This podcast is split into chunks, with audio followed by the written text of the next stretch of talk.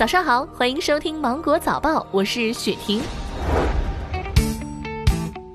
日前，钟南山院士接受采访表示，到不到拐点要看政府能不能出手进行强力的干预。钟南山称，谈全球疫情拐点还为时尚早，其他国家有很多不可测的因素，所以现在让他预测全球拐点，就比预测中国的要难得多。照目前这个形势发展下去，恐怕还需要两周。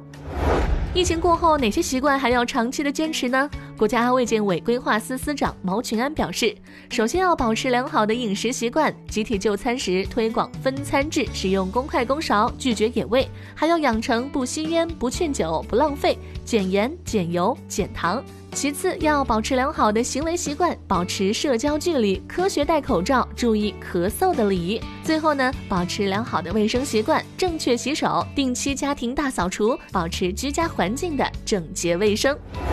十二号上午的九点四十三分，南方航空 CZ 八八四七北京至成都的航班从北京大兴国际机场顺利起飞，这标志着这个机场二零二零年第二批航班转场工作正式启动。按照计划，南方航空将在二零二一年三月之前把往返北京的航班全部转场至大兴机场。目前，由于多家航空公司在北京大兴国际机场和北京首都国际机场运行，提醒广大的旅客和接送机的亲友们务必提前的确认出发和到达机场，以免走错了。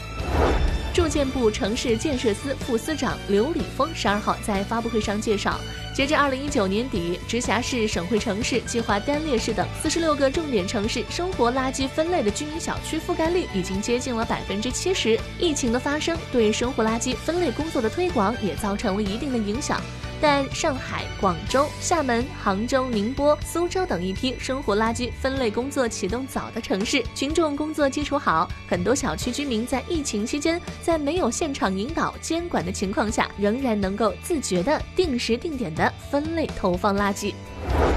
北京终于官宣高考时间和开学时间了。二零二零年北京高考时间为七月七号到十号，北京的中考时间为七月十七号到十九号。另外，北京市明确优先组织高三和初三年级开学。北京高三年级四月二十七号返校，初三年级按五月十一号做好返校的学习准备。那么，目前除了港澳台地区外，全国已经有三十个省市区公布了开学时间，只有湖北尚未明确。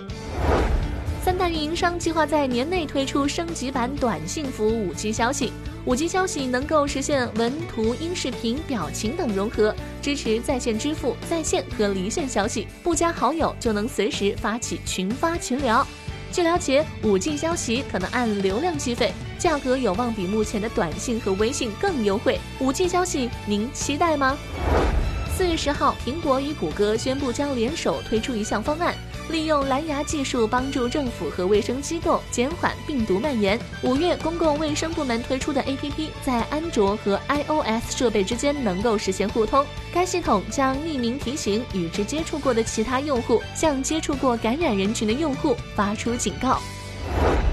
据路透社报道，疫情隔离期间，俄罗斯酒精饮料销量激增。三月的最后一周，俄罗斯最大的连锁零售店伏特加销量同比增长百分之三十一，威士忌、啤酒的销量分别增长了百分之四十七和百分之二十五。莫斯科实行部分封锁措施后，酒精销量增长了百分之一百四十八。四月二号，俄罗斯总统普京宣布延长带薪休假至四月底。此外，许多俄罗斯人认为酒精可以杀死冠状病毒。